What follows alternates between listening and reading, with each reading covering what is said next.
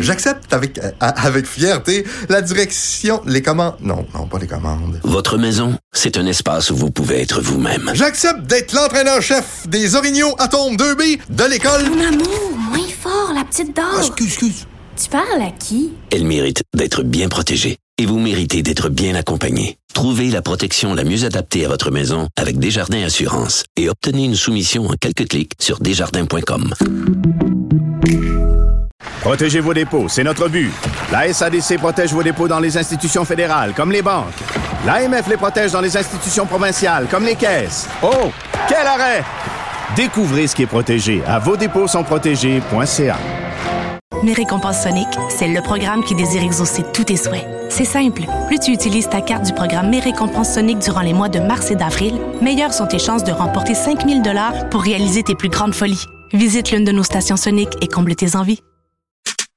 Les rencontres de l'art. Lieu de rencontre où les idées se bousculent. Où la libre expression et la confrontation d'opinions secouent les conventions. Des rencontres où la discussion procure des solutions. Des rencontres où la diversité de positions enrichit la compréhension. Les rencontres de l'art. Tour d'horizon politique avec euh, Marie Monpetit. Bonjour Marie. Salut Mario. Alors, euh, le débat sur la capacité d'accueil du Canada là, en matière d'immigration qui est relancé, entre autres, par deux, trois affaires. D'abord, il y a des études d'économistes qui sont très, très, très, très dures là, sur euh, la responsabilité du gouvernement Trudeau qui, avec ses seuils d'immigration, a créé la crise du logement, a créé un appauvrissement, a participé à l'inflation. Euh, parallèlement à ça, ben, on se fait dire par des, des, des, des rapports, ben, le gouvernement avait été averti, là, même les hauts fonctionnaires du ministère de l'Immigration avaient sonné la cloche. Vous pouvez pas laisser aller ça comme ça. Des seuils d'immigration trop élevés vont avoir des, impacts sur le, manque de logement. Euh, M. Trudeau a répondu à ça aujourd'hui à la Chambre de commerce de Montréal? Moi, ce que j'ai entendu, écoute, c'est que finalement, il maintenait le cap sur ses euh, sur ses seuils d'immigration parce qu'il est tombé dans un. Finalement, grosso modo, ce qu'il a dit, c'est on a deux choix. On a deux choix. Soit on coupe dans l'immigration, puis là, ça accroît la pénurie de main-d'œuvre avec des conséquences économiques euh, pour le Canada.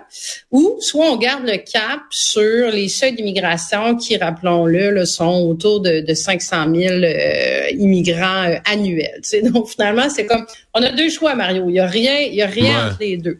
Donc j'ai, j'ai, tu sais, puis quand on regarde, euh, donc en 2023, c'est 1,2 million de nouvelles personnes là, qui sont entrées au Canada, puis c'est à peu près autant l'année d'avant. Je pense que l'enjeu de pénurie de main-d'œuvre, tu, tu, tu sauras me dire si tu es d'accord avec moi ou pas, mais on, il s'est pas amoindri beaucoup. Là. Je sais pas à quel point c'est 100% la solution parce que ça crée des besoins supplémentaires ailleurs. Tu sais, au fur et à Ben mesure oui. que tu ce monde-là, il mange, il faut qu'il soit soigné, on a besoin. Tu sais, on dit à Montréal, on Ben, ouvre, on ouvre de nous, à tous les deux semaines, on ouvre des nouvelles classes. Tu sais, le manque d'enseignants, là. Moi, je me suis fait expliquer qu'à tous les deux semaines, faut ouvrir des nouveaux groupes là, pour les réfugiés. Ben, ben, c'est sûr qu'il faut, il faut, faut, faut éduquer des nouveaux enfants qui arrivent chez nous, faut les éduquer. Mais en même temps, ça nous donne un défi sur la personne qui dirige la commission scolaire de Montréal, le centre des services scolaires de Montréal, versus celui qui fait le même travail au Saguenay-Lac-Saint-Jean ou à Rivière-du-Loup. C'est-à-dire qu'à Montréal, c'est tout un casse-tête. Ça veut dire que tu ouvres des groupes tout le temps, tous les deux semaines, faut que tu partes des nouveaux groupes et tu trouves des nouveaux profs, ça arrête jamais, ce roue-là qui tourne.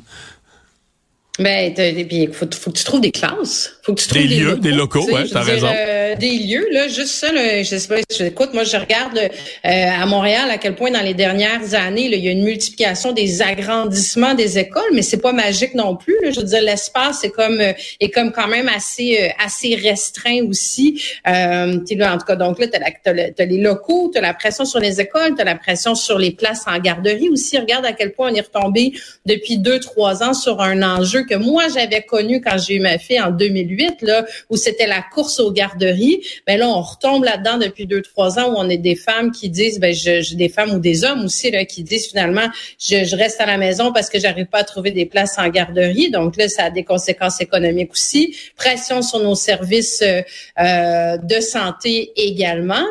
Euh, donc tu sais ce qui ce qui euh, là, je disais ça revient aujourd'hui cette, cette discussion là parce qu'on en a discuté beaucoup l'été dernier parce qu'il y avait des économistes économistes justement qui avaient commencé à tirer la, la sonnette d'alarme en disant la vitesse à laquelle la, la population croît, notamment par l'arrivée d'immigration, euh, crée vraiment des problèmes. Puis aujourd'hui, bon, c'est la Banque nationale qui déclare que le Canada est entré dans ce qu'on appelle un état de piège démographique et s'ils vont loin en disant que ça va créer l'appauvrissement des Canadiens hmm. parce que justement la la population croît tellement rapidement euh, que ça va appauvrir le niveau de hmm. vie collectif. Puis, on, on la vit tous au quotidien cette crise. Puis, Monsieur Marion, Monsieur Marion est clair quand même parce qu'il est pro-immigration, mais dans le sens qu'il dit l'immigration est source de richesse, mais comme toute autre chose, passer un certain seuil, tu, tu dépasses le seuil qu'appelle de, de, de, capacité d'accueillir, d'absorber le, le, seuil d'absorption. Là, au-delà de ça, là, tu rentres dans toutes sortes d'autres problèmes que tu viens de décrire, logement et autres. Donc, c'est là que le Canada, c'est pas que le Canada devrait pas être un pays qui accueille l'immigration, c'est un pays vieillissant, c'est un pays qui a besoin de main-d'œuvre, donc qui doit accueillir, choisir son immigration en fonction des besoins du marché du travail et en accueillir. Mais là, présentement, il y a un sentiment que c'est totalement hors contrôle. Là, quand tu additionnes l'immigration permanente qui est à des niveaux records, l'immigration temporaire qui est à des niveaux jamais vus, eh ben encore pire, euh, les étudiants qui entrent, là, les étudiants, il y a de tout. Il y a les universités qui en ont fait leur pain et leur beurre pour se financer. semble-t-il que tu as tous ces nouveaux collèges qui sont un peu des fraudes, là. des faux collèges qui servent à des gens à venir comme étudiants pour rester au Canada.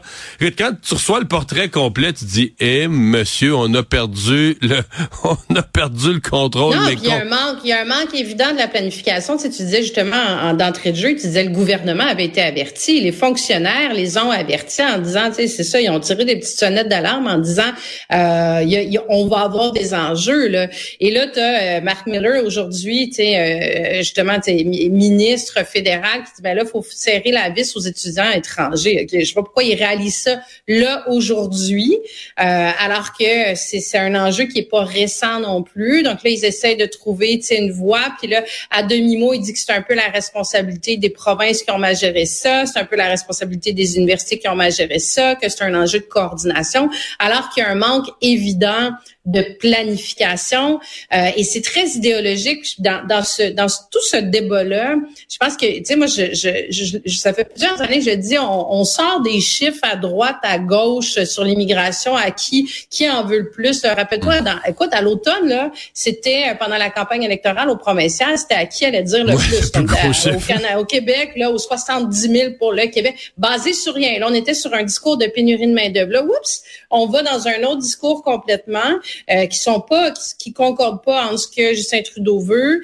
Euh, puis là, si tu dis, ben là, il y a un enjeu justement d'arrimage, il y en a qui vont pointer du doigt en disant, ben là, vous êtes, vous êtes xénophobe, vous êtes anti-immigration, alors que c'est une question juste de s'assurer que euh, qu'on est capable de les, obtenir. Puis là, si tu me permets une petite parenthèse, tu Poiliev qui, qui saute là-dedans, à pieds joints, euh, avec son discours du gros bon sens. Et je pense qu'il marque des points quand, tu sais, je veux dire, c'est pas pour rien qu'il est en avance dans les sondages, parce qu'il dit un plus un. Ben, il dit, on va construire des maisons, puis quand on va avoir construit des maisons, on accueillera du monde. Mais ça, c'est tellement logique. C'est simpliste, tu me Mais il a peur, il a peur de parler de ça quand même. Il avance avec... Oui, il a, sorti ça récemment. Il dit, on va accueillir le nombre qu'on est capable de loger. Mais jusque-là, moi, je sentais que c'était un sujet... Tu sais, autant il est frondeur sur des affaires, puis il a pas peur d'être baveux. Autant sur ce sujet-là, on sent que, eh, boy, là, il marche comme sur des coquilles d'œufs, là, tu sais, pour pas mais déplaire. je trouvais qu'il, aujourd'hui, là, il a changé de Il avait pris du mordant, ouais, peut-être. Ouais, là, il a dit que c'est une question mathématique. C'est une question mathématique. Il faut que le nombre de nouveaux arrivants concorde au nombre de logements disponibles. Tu as-tu plus simple que ça comme équation? Un peu simple. Euh, on peut pas, on peut, pas, on peut pas être contre la vertu. Tu sais, il dit la priorité, c'est que les gens aient un toit sur euh, sur leur tête. C'est compré, c'est simple à comprendre. Puis ben ça va, ça, ça, risque de faire du ménage, mais c'est peut-être un peu simpliste.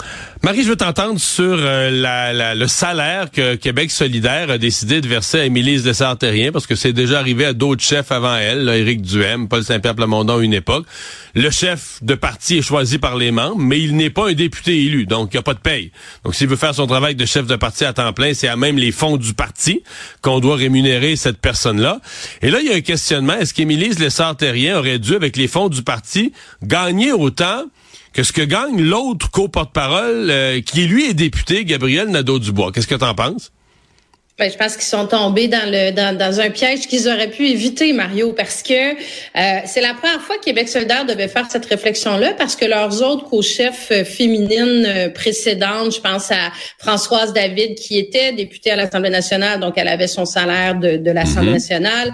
Euh, Manon Massé était dans la même situation. Donc là, c'était la première fois comme parti qu'ils ont qu'ils ont une co-chef qui n'est pas euh, qui, qui qui a pas un salaire de l'Assemblée nationale, alors que les autres partis, le Parti libéral du Québec s'est retrouvé dans cette situation-là avec Philippe Couillard, qui avait été nommé chef, mais qui a été élu seulement un an plus tard, avait donné un salaire équivalent du salaire de base d'un député. Euh, le Parti québécois avec Paul Saint-Pierre Plamondon ont fait la même chose également. Puis Éric Duhem euh, au Parti conservateur du Québec, la même chose. Donc tu dis, bon, Québec solidaire, qui euh, est de tout vent pour aller critiquer, entre autres, le gouvernement sur le fait qu'ils exploitent les femmes, puis qu'ils euh, respectent pas l'équité, puis que la parité, c'est important, puis qu'ils sont toujours aux premières loges pour aller faire la morale là-dessus, probablement avec raison. Tu te dis comment ça se fait la première occasion où ils peuvent prêcher par l'exemple? Mais ils le font pas parce qu'ils donnent donc euh, Émilie Le Centerien qui va avoir un salaire de 82 000 dollars. Puis je, la question est pas sur est-ce que c'est suffisant ou pas suffisant, mais le salaire de base d'un député, rappelons-le, est de 130 000. Oui, parce que là, il a, a, monté de 30 là, au mois de juin dernier. Il a monté, là. Puis attends, puis Gabriel Nadeau-Dubois, lui, il fait 177 000 Oui, parce que lui, il est chef de parti, donc c'est ça, il y a la, prime, la, la prime pour le poste.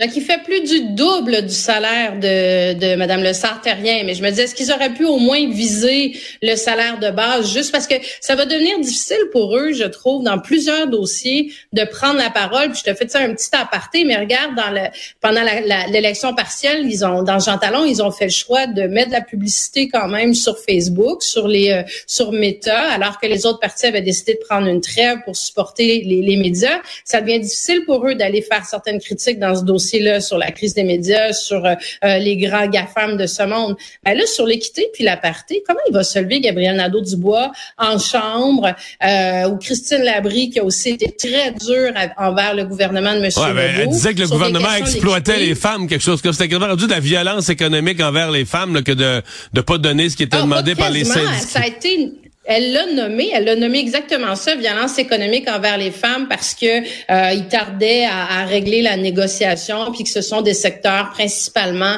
euh, féminins au niveau de l'enseignement, puis au niveau de, de, de, de voyons de l'éducation, puis au niveau de la santé aussi. Mais euh, tu sais, le problème, je sais pas, à un moment donné, il faut que tes bottines suivent tes babines. Tu sais, je veux dire, hmm. c'est sûr que François Legault, ça va être tellement facile de répondre ça en disant, ben vous savez, vous avez deux co-chefs, vous êtes le seul parti en plus de ça qui est genré au niveau de sa, au niveau de ses chefs, puis vous êtes même pas capable de les rétribuer puis de les payer de la même façon. moi, je trouve qu'à un moment donné, ça fait bien, bien des contradictions entre la parole puis le geste. Marie, merci. À demain. À demain, Mario.